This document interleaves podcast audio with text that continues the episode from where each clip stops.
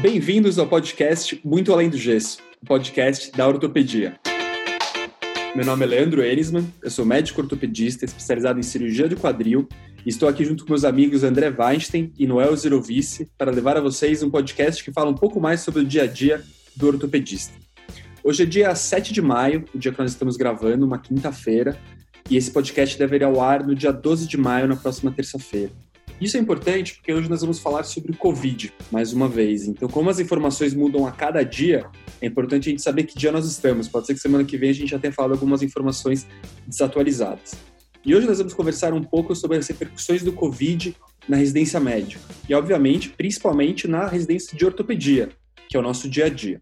Estamos aqui com um convidado especial, o Fernando Toata. O Fernando acabou de terminar a residência dele de cirurgia de mão e ele vai contar para a gente um pouco a visão dele como uma pessoa que acabou de terminar a residência e o que está acontecendo em relação ao Covid. Fernando, boa noite. Se pudesse apresentar aqui para a gente, para os nossos ouvintes. Boa noite, Leandro. Boa noite, André. Boa noite, Noel. Agradeço pelo convite do, da equipe aí do Muito Além do Gesso. É com muito prazer e é, não só estabelecer essa essa parceria, mas fortalecer, né? Porque a parceria ela já está feita. Agradeço muito. É, bom, eu sou Fernando Toata. Eu acabei o R5 de cirurgia da mão e microcirurgia agora no, no aqui no, na Faculdade de Medicina do ABC. Eu terminei a, fiz a faculdade de medicina mesmo aqui na Faculdade de Medicina do ABC de 2008 a 2013 em 2014 eu servi as Forças Armadas, né? Eu, eu servi a Marinha lá em Manaus e voltei para cá, fiz três anos de residência de ortopedia e já emendei com a cirurgia da mão e micro, terminando agora em fevereiro, né? Então, basicamente isso. E desde o ano passado, junto com alguns outros colegas meus, eu sou sócio fundador, né, do Pedra Madeira, é um canal que a gente publica conteúdo ortopédico e, bom, é, basicamente acho que é isso daí. Boa, Fernando, obrigado pela sua apresentação. E agora vamos ao que interessa, né? Você acabou de acabar a residência de cirurgia de mão, né? E você tem, eu fiz joelho, né? A gente sabe que tem uma prova de título de especialista que ela é muito Sim. estressante, né? Então, eu não sei como é que é a prova da mão, se também é muito importante a prova da Sociedade Brasileira de Cirurgia. E queria saber se foi cancelada, se não foi, como é que o pessoal está reagindo a isso. É, foi. Infelizmente, ela foi cancelada uma semana antes da, da prova de título, né? Então, a gente já estava naquele gás final, né? Passando os plantões já nos últimos dois, três meses, praticamente não trabalhando, só estudando, só estudando. E infelizmente é uma fatalidade, não é não é culpa de ninguém, né? Mas infelizmente teve que teve que ser cancelado, até pelo fato de, de muitos dos examinadores eles serem de idade já, é uma população mais de risco. Então eles optaram por é, por adiar eles tinham colocado a prova para agosto, junto com o Congresso Brasileiro de Mão, que ia acontecer lá no Belém do Pará, mas uh, uh, o Congresso também foi cancelado, então, a priori, assim, eles ainda não soltaram uma data.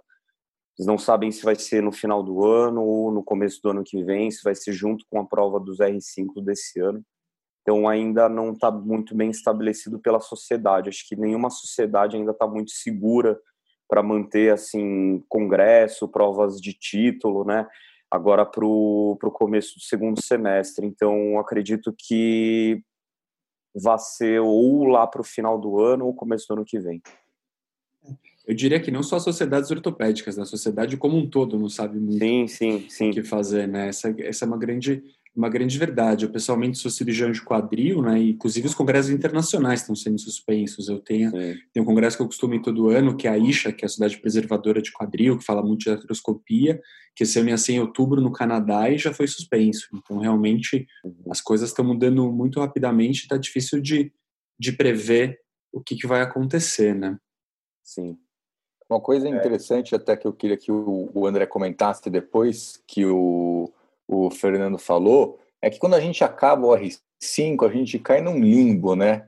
E aquele acaba o R4, acaba o R5, acaba o R3, aquele limbo que você não sabe o que você faz, você não sabe se você trabalha, você não sabe se você opera, você não sabe se você estuda. Não sei se nossos ouvintes que estão ouvindo isso passaram por isso, se não passaram, com certeza vão passar. E você comentou alguma coisa que me chamou a atenção, de que você tinha passado os seus plantões, né? E aí para se dedicar ao estudo, né? Significa que os seus ganhos financeiros se reduziram pensando que depois você ia ganhar mais dinheiro dando plantão depois da prova de título.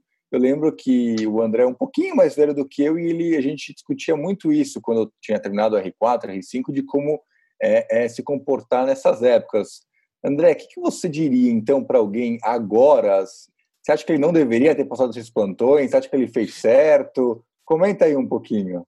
Bom, Noel, eu acho que é até bem interessante essa posição que, que a gente está aqui no podcast, né? Porque eu e o Leandro te conhecemos exatamente na fase que o Fernando está.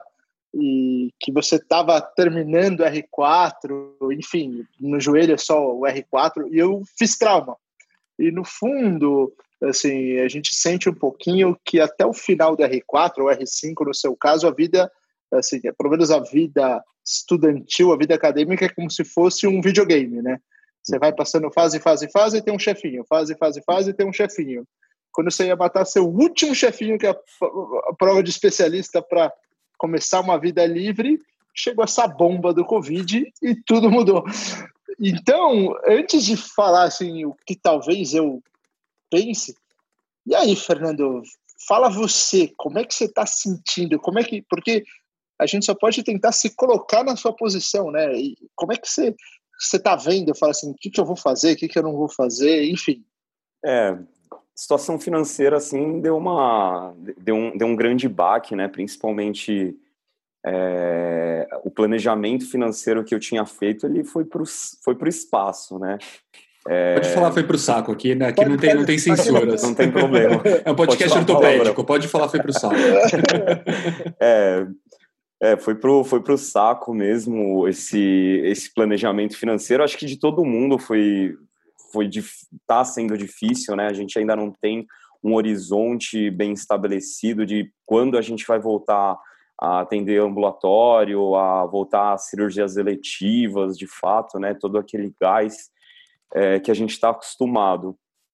É, mas é, é, eu acho que assim mexeu com, com o cronograma de todo mundo. Eu, eu particularmente eu tinha me planejado que nem o que nem o André comentou, né? Pós prova de título e, e seria uma vida completamente diferente. Eu começaria mais a minha vida é, eu destinaria mais para minha vida pessoal, né? A gente dá uma respirada depois de todo esse tempo aí que a gente é, a gente se dedicou, a gente se doou para a ortopedia, mas é, eu acho que a gente tem que pensar um pouquinho além mesmo, né? A gente tem que pensar que isso está acontecendo com todo mundo, não foi um uma coisa bem planejada. Acho que todo mundo está tá, tá sofrendo com esse, essa crise é, sanitária, essa crise financeira. Então, não é só eu que tô, tô na merda, assim, né? Eu, eu acabei. Tá pegando espírito. É, eu, eu acho que todo Pegou mundo acabou. todo mundo acabou se prejudicando bastante, né? Sim, com, sim. com essa, essa reprogramação de cronograma que a gente vai fazer. É. Viagem, férias, isso sim. acabou quebrando com todo mundo mesmo. Então eu acho que ainda a gente é uma classe privilegiada que, pelo menos a parte financeira, não a parte financeira, mas a parte em relação a trabalho, é, a gente ainda tem né, a, a, parte de emergência, a parte de pronto-socorro, isso ainda funciona bem, então isso ainda eu, eu, eu me sinto privilegiado, apesar de tudo que aconteceu. Então... Uma, coisa que, uma coisa que eu acho interessante assim nessa fase, quando as pessoas estão, os residentes estão terminando R4 tal, é que tem pessoas em momentos de vida muito diferentes, né? Então, por exemplo, eu, eu e o André, a gente é contemporâneo e a gente tem uma história de vida um pouco, um pouco diferente nesse aspecto de vida pessoal, eu digo, porque o André casou logo quando acabou o R4 dele, né? Então já começa uma vida de casado, com apartamento, ele já teve filho há algum tempo. Eu eu estava solteiro nessa época, eu fui casar há, há três anos e tive filho recentemente. Então, na verdade, assim, se você termina o R4 e você está numa fase de vida que você ainda está solteira, a verdade é que o que você ganha dando esses plantões, o dia a dia, é mais do que suficiente, dá para se viver muito tranquilamente, né?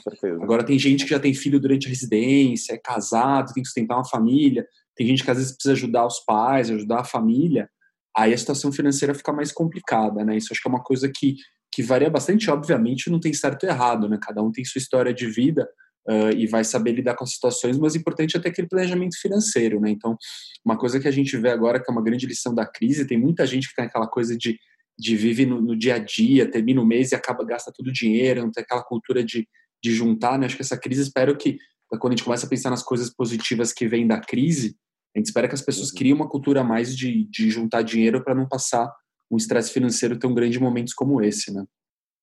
Com certeza, a minha vantagem, a minha vantagem justamente é essa aí, Leandro.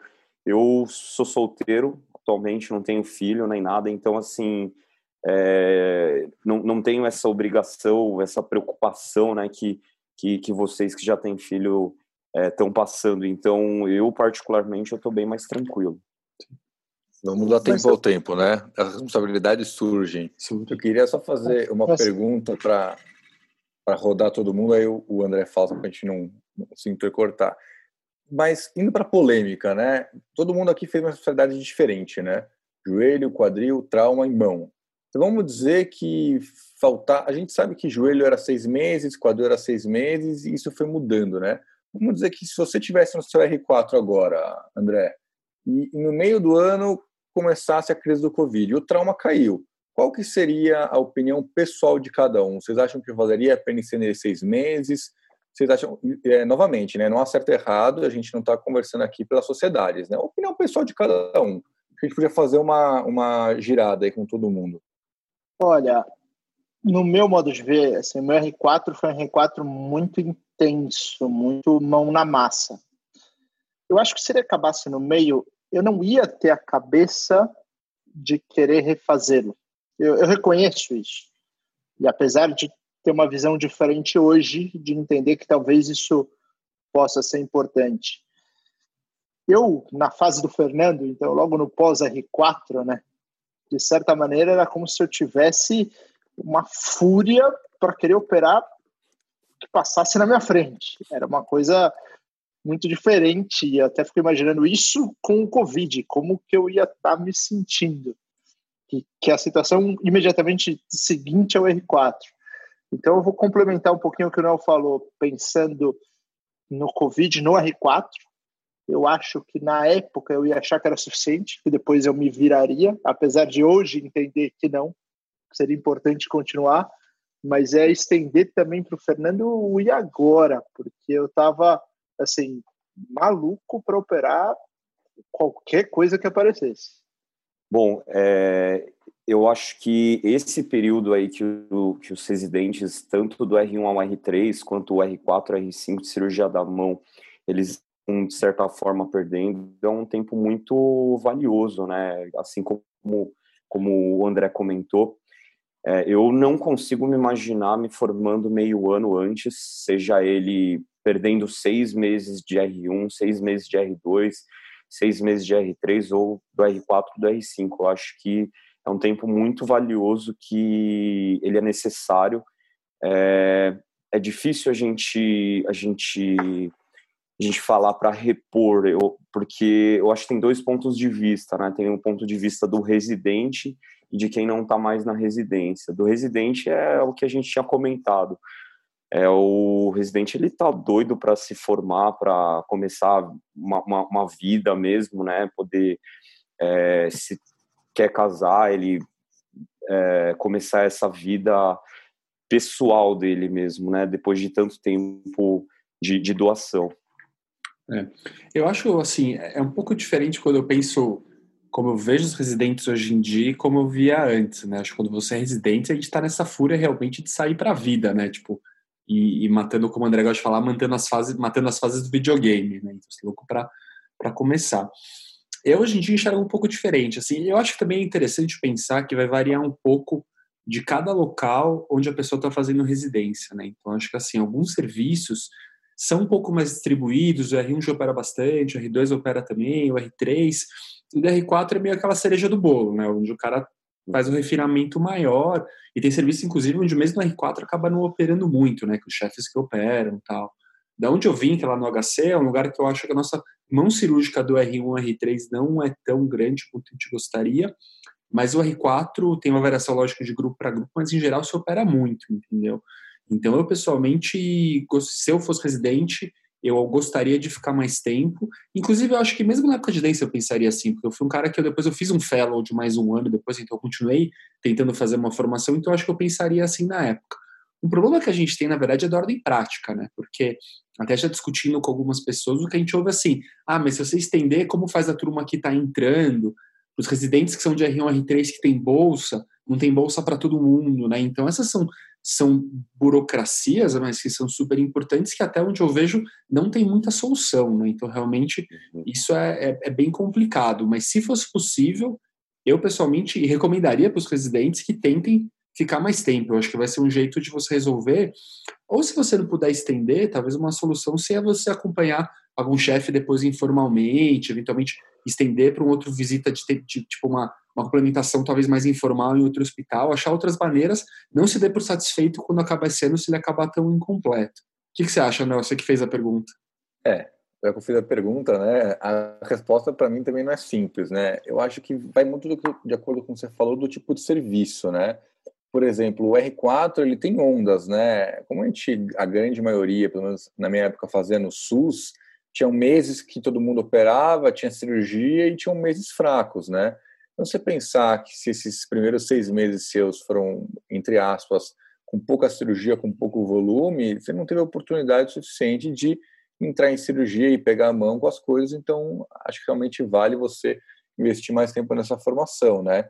No entanto, em alguns serviços que pô, sempre tinha muita cirurgia o, e o R4 era mais longo, por exemplo, é, acho que é oncologia ortopédica, né, que são dois anos, Será que ele perder seis meses de dois anos e depois ele faz essa, esse acompanhamento que nem você comentou?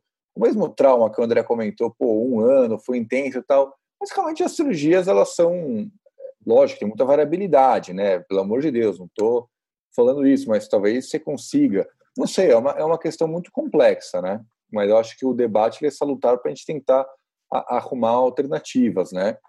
porque é que nem a gente fala, né? Quando a gente está na R4, a coisa que você mais quer é que acabe logo, né? Mas, por outro lado, a formação é, é interessante. Acho que o André quer complementar.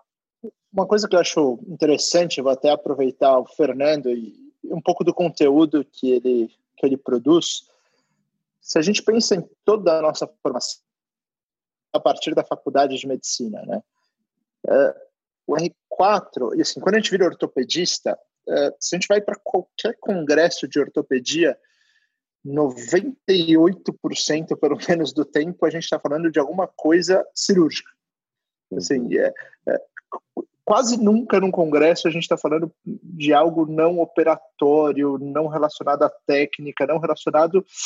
É, assim, parece que você faz 10 anos de preparação para naquele ano que é o R4, que é aquele ano especial, onde assim, chegou a minha vez uh, você vai realmente operar e, e se tornar um cirurgião. Uh, com certeza ainda falta muita coisa depois da R4, mas no momento da R4 assim, é como se fosse o seu aniversário, né? O aniversário da sua formação. Então, uh, eu fico pensando e também naquela coisa que o Leandro falou, bom, mas está vindo a outra turma, não cabem dois naquele espaço. Uh, como fazer? Assim, como você tem essa parte de formação, né, de conteúdo, como adaptar esse conteúdo? Talvez esse seja o nosso desafio entender essa bomba do Covid, o que, que ela, ela vai gente em termos de formação. O que, que você acha, Fernando? É uma, é uma pergunta bem complexa mesmo, assim, né? Porque eu, é, é, eu acho que a maior dificuldade é exatamente isso, que é, tá formando mais gente, então tá vindo mais gente do R3 para vir para R4, então é uma é, é uma é uma, uma estratégia difícil aí para a gente tentar tentar pensar em como como resolver. Minha opinião assim é que eu acho que eu concordo plenamente com o Leandro. Se eu, se eu tivesse se eu, se eu tivesse durante a residência, não sei se eu teria a mesma a mesma maturidade de pensar em, em, em fazer mais seis meses, em acompanhar um, um, um chefe. Uh, depois eu, eu, não, eu não sei responder direito. É como, como você mesmo falou, André. Eu estava esperando o meu aniversário chegar para eu poder começar a cair para a vida. E é, hoje em dia eu penso diferente. Eu, eu, eu, eu acho que é fundamental, assim, a minha residência foram dois anos de cirurgia da mão e micro, mas ainda eu acho pouco para a nossa formação, principalmente pela microcirurgia. É, eu estou num serviço que a gente tem bastante micro, não tanto quanto o HC, de onde o Leandro veio, mas é, eu acredito que a, a, formação de micro ela, é, ela, é, ela, ela tem uma curva de aprendizado bem longa. Não é tão, tão, tão rápido assim, principalmente é, porque tem muitos tipos de cirurgias diferentes, né? A parte de trauma, a parte, a parte ortopédica, não microcirúrgica, ela, ela, é um, ela é um tanto mais simples, mas a parte microcirúrgica, se você realmente quer se tornar um microcirurgião, é, ela demanda muito tempo. Então, não sei se seis meses, não sei quanto tempo que vai, vai, vai perpetuar ainda esse, esse isolamento né, do, do Covid, é, mas eu acho que sim, as residências elas estão sendo extremamente prejudicadas, os residentes em formação estão sendo bem prejudicados, principalmente por essa parte prática que nem o André falou, é, a parte teórica a gente a gente pega bem bem rápido, bem simples. Agora a parte prática ela a gente precisa estar tá com a mão na massa, a gente precisa bater cabeça, a gente precisa errar, a gente precisa consertar, aprender, né, a, a, a consertar. Então não é fácil dessa forma, sentar com a mão na massa, né? Eu acho que é o grande desafio mesmo. Eu vou pegar esse gancho que você falou, Fernando, e tem, tem dois comentários que eu, que eu penso quando você fala isso. A primeira é que uma coisa que eu explico muitos presidentes, na minha opinião, apesar de tudo, você tem uma limitação de quanto você consegue aprender na residência. Então, na minha cabeça, assim, tem muita aquela discussão, ah, eu faço quadril, né? Quantas próteses para fazer na R4 para você sair bem formado? 20, 50, 100, 200? Eu acho que é óbvio que quanto mais você fizer, melhor. Mas eu tenho uma impressão que tem uma questão de o tempo que você consegue aprender. Então, a, a minha impressão é que você fizer, só se você fizer muito pouco, fizer 10, não vai ser suficiente. Se você fizer 50, 100, 150, você precisa de um tempo de maturação cirúrgica e você tá mais sozinho para você desenvolver aquilo. Então, eu falo para os residentes assim: olha, sinta a preocupação de aprender, de fazer, mas você vai aprender muito vendo, e no fundo, fundo o cirurgião vai se formar quando ele estiver na vida, quando ele tiver as complicações dele, quando ele estiver lá sozinho, não tiver para o chefe, o assistente para chamar para ajudar, né? Isso é, é, o duro da nossa carreira. Mas, por outro lado, eu, eu acho que eu sou, como já falei, que algumas vezes eu sou apaixonado por inovação, né? E eu espero que isso desperte talvez um pouco mais coisas que hoje em dia a gente tem muito preconceito. Então, treinamentos em realidade virtual, treinamentos em modelo. O André é da O, a O com certeza tem uma experiência muito disso, de fazer os treininhos em modelo, vê como faz uma banda de tensão, uma haste, que é uma coisa que eu acho que as outras especialidades têm muito pouco, né? E você aprender isso, já tem uns, uns, uns, uns modelos de realidade virtual que infelizmente são muito caros, mas acho que a gente tem que ir para esse caminho, né? Para suprir isso, para a pessoa ficar mais, mais, mais preparada, a gente não depender tanto de estar tá lá operando no hospital que é uma coisa que cada vez menos dá para fazer, né? Você tem que tem mais gente querendo se formar, você tem questões de, de problemas litigiosos, de processo, tudo, então você tem que estar. Tá, é difícil você aprender errando, né? Que é a coisa tradicional que, que acontece. Sim. Eu acho que tem uma questão muito de, de custo também, né? As coisas estão muito caras, né? Então, esses tipos de. Essa crise, ela abre oportunidade para a gente pensar no que, que a gente tem que investir, né? Então, a gente investir nessas tecnologias que o Leandro falou, parece no cara que assina o cheque, até o André pode comentar depois que ele é, a gente sempre fala disso, né, André? É, ele vai falar, pô, não vale a pena investir nisso. Pô, vou investir numa educação à distância para meus residentes, isso é muito caro, é mais fácil deixar a galera tocando e o pessoal aprende no centro cirúrgico. É, acontece um negócio desse, você vê que todo o seu esquema de ensino e de formação foi por água abaixo, né? Quem sabe Eu o cara que... que... tinha investido em outra coisa, talvez ele conseguiria dar um, um passo para frente. Eu acho que tem algumas soluções que a gente tem que ser nessas horas também muito criativa. Então, por exemplo, o simulador de realidade virtual é muito caro, mas, por exemplo, eu já vi uns treinamentos de artroscopia que você pega basicamente uma, uma, uma cuba de acrílico e você cria buracos para treinar portais e fica lá dentro pegando feijão, entendeu? No laboratório de artroscopia eu comecei fazendo treinamento com artroscópio pegando semente de feijão em mamão, entendeu? Então é a hora dessas soluções bem bem criativas também, mas lógico, porque ainda mais com o preço do dólar vai ficar mais difícil. Muitas coisas são importadas, né? a gente vai ter que começar a desenvolver mais coisas nacionais e ser mais criativos, com certeza. Pegar essas sementes nunca foi tão caro. Eu peguei muita semente dessas de mamão lá no laboratório e eram baratas. Hoje em dia essas sementes estão cada vez mais caras, né? Exato.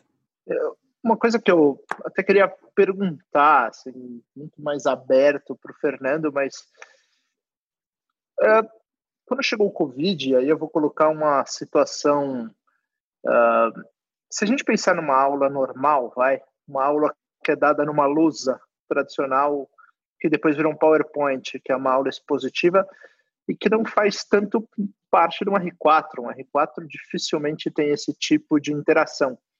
Uh, ela, de alguma maneira, isso desde escola infantil para algumas faculdades, por exemplo, talvez uma faculdade de direito, ela pôde ser substituída uh, por um Zoom, por um meio digital, enfim, de alguma maneira. Uh, como é que foi essa transformação, essa adaptação assim, na parte da residência? Uh, o pessoal fez alguma coisa diferente, conseguiu mudar, porque você é um cara também que, de certa maneira, está linkado com educação e com comunicação. Você acha que as escolas se adaptaram ou vocês acham que simplesmente elas entre aspas, não entenderam o que estava acontecendo até muito tempo depois. Como é que é a sua visão de quem está ali, uh, que acabou de acabar, mas que conhece exatamente como é que é esse sistema? É, eu, eu acho que to, todo mundo está tentando se adaptar de uma forma meio que emergencial, né? No, com, com plataformas online, pelo Zoom, pelo, Google Hangouts, é, tanto o ensino fundamental, ensino médio, faculdade, eu não cheguei a pegar tanto essa transição do, do da, das plataformas virtuais, mas eu tenho acompanhado bastante o serviço da minha residência ainda, eu, eu, eu permaneço ainda ligado a, a, ao serviço da, da Faculdade de Medicina da ABC, e é, eu vejo que assim os atuais residentes eles têm uma certa facilidade até de, de utilizar esse, esses, esses, essas plataformas é, virtuais, né, que facilitam e não, não tem a necessidade antiga dessa dessa coisa de dar aula na lousa, da gente estar é, tá presente no, no, numa sala tendo aula com um professor.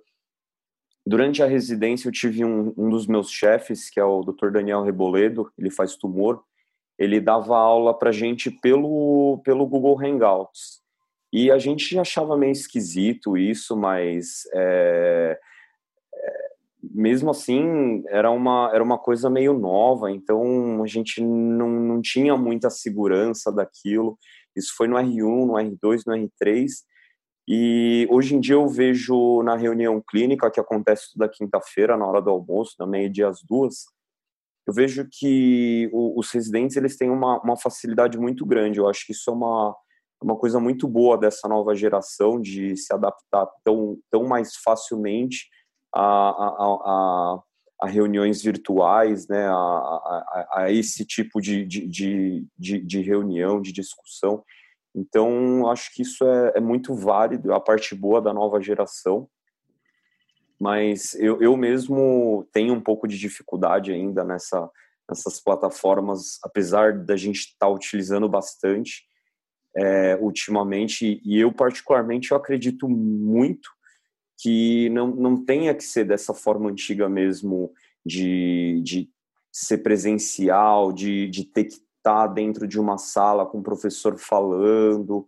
É, eu, eu acho que é uma, é, é uma forma muito inteligente, muito prática da gente não ter que se deslocar e principalmente pelo, é, pelo, pelo apresentador, né? Muitas vezes é um pai de família, né? Que é, tá com um filho pequeno, não pode sair de casa para dar aula. Então, acho que é uma, é uma maneira muito inteligente, muito prática da gente conseguir reunir é, estudantes do Brasil inteiro, isso a gente estender para outro, outros lugares, não só para o nosso serviço. Então, eu acho que é, é muito válido, muito válido mesmo. Bem legal. Acho que a gente tem que sempre tentar ser positivo, né? Pelo menos tem que ser positivo. Eu acho que a, essa crise está trazendo uma série de mudanças, né? E possivelmente essa facilitação, a gente vai descobrir muito mais como as tecnologias vão ajudar a gente. E com certeza, acho que esses meios de, de aula online, de educação online, são um dos maiores crescimentos que a gente vai ter. Nós estamos encerrando aqui esse podcast, acho que o papo foi muito bacana, acho que a gente poderia falar muito mais tempo sobre isso, e com certeza é um assunto muito vivo, né? Se alguém estiver ouvindo a gente, de repente, daqui dois, três meses, vai falar, nossa, esses caras nem sabiam o que tinha por vir ainda, né? Então, o futuro nos aguarda. Fernando, eu queria agradecer muito a tua presença, foi muito legal aqui bater papo, e eu queria que você deixasse aqui para o pessoal que está ouvindo o contato do Pedra Madeira, onde eles podem encontrar vocês. Se você quiser deixar o seu pessoal, também fica à vontade, aqui é a zona de plug, você pode deixar seus contatos. Agradeço então, Leandro, agradeço André, agradeço Noel. Para quem quiser é, nos seguir aí no Pedra Madeira, a gente tem o site nosso, que ele tá, a gente está reformulando ele, ele vai passar por uma, algumas transformações, então fiquem bem ligados aí, é o www.pedramadeira.com. A gente também está no Instagram, no LinkedIn, no Twitter, que é o Pedra Madeira. Só para quem não sabe, o Pedra Madeira ele vem do Rockwood, né? A gente a gente a gente traduziu na forma tupiniquim brasileira o, o, o, o Rockwood para Pedra Madeira. Então, basicamente fazendo alusão a essa grande Bíblia ortopédica que eu acredito que tenha sido parte da formação de praticamente todos os ortopedistas, não só aqui no Brasil, mas no mundo inteiro. Então, é, mais uma vez, agradeço o Leandro, agradeço o Noel, agradeço o André pela oportunidade de poder participar desse novo projeto de vocês. Legal, a gente que agradece. O Pedra Madeira, quando eu honestamente quando eu vi o nome, eu falei, o que é Pedra Madeira? E quando eu entendi o que, que era, eu achei genial. André, algum último como comentário? Eu vou, eu vou fazer um comentário para o Fernando, que essa não foi uma história minha, foi uma história de um R mais meu. E quando eu comecei na residência, era muito caro comprar o Rockwood. Assim, era uma coisa que realmente era diferente. E a gente costumava, entre aspas, talvez no podcast, a gente xerocava o Rockwood. E esse R mais meu, que tinha um Rockwood xerocado, encontrou com o Rockwood num congresso e pediu para ele autografar o Rockwood xerocado, que era o Pedro. Genial. E o Rockwood achou um barato. Ele levou super na boa. Então, o cara tinha um Rockwood xerocado autografado. Eu acho que esse pode ser algo esse, esse, é o brasileiro raiz, né? Com certeza. Então, gente, muito obrigado a todos os ouvintes por terem nos escutado. Eu queria lembrar vocês para seguir a gente aqui no podcast, na plataforma que você estiver ouvindo, para deixar um review para a gente, ajuda muito a gente a ser encontrado. Siga a gente nas mídias sociais também, deixe seu like. Se você tiver alguma sugestão para a gente, de algum assunto que você quer que a gente aborde, algum convidado, avisa lá a gente que a gente vai fazer o máximo para atender todos os pedidos, tá bom? Um grande abraço e fiquem bem. Até o próximo.